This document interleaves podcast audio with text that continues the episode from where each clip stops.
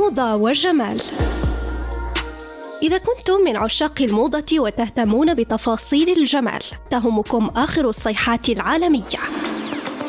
الملابس، الأكسسوارات، الحقائب، قصات الشعر، الوصفات الطبيعية وحتى أنواع العطور حسب الفصول.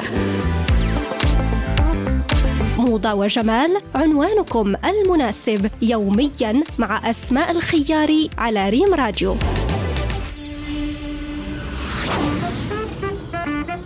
مستمعينا الافاضل مرحبا بكم في حلقة جديدة من برنامجكم موضة وجمال على إذاعتكم مريم راديو. موضوع حلقتنا اليوم هو كيفية القضاء على قشرة الشعر بطرق طبيعية.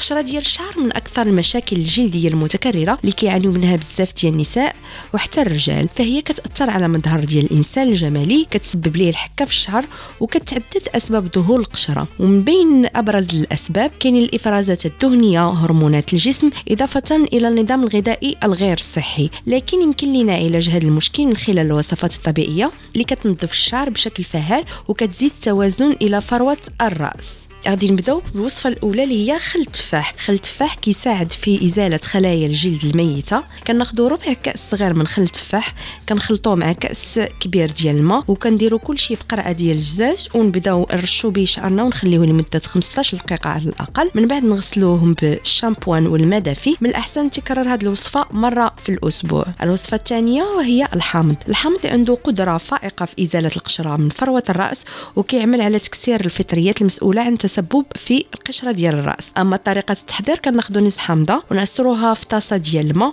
من بعد ما كنكونوا غسلنا شعرنا بشامبوان آخر حاجة كنديروها كنخويو علينا داك الخليط ديال الحامض ونخليوه في شعرنا. ما عنده ما يدير لينا. آخر وصفة وهي زيت الزيتون. العديد من الدراسات أكدت أن مفعول زيت الزيتون في القضاء على القشرة فعال حيث كيعمل على إعادة التوازن لفروة الرأس وتغذيتها بطريقة صحيحة. كتقومي بتدليك فروة الرأس بكمية مناسبة من زيت الزيتون.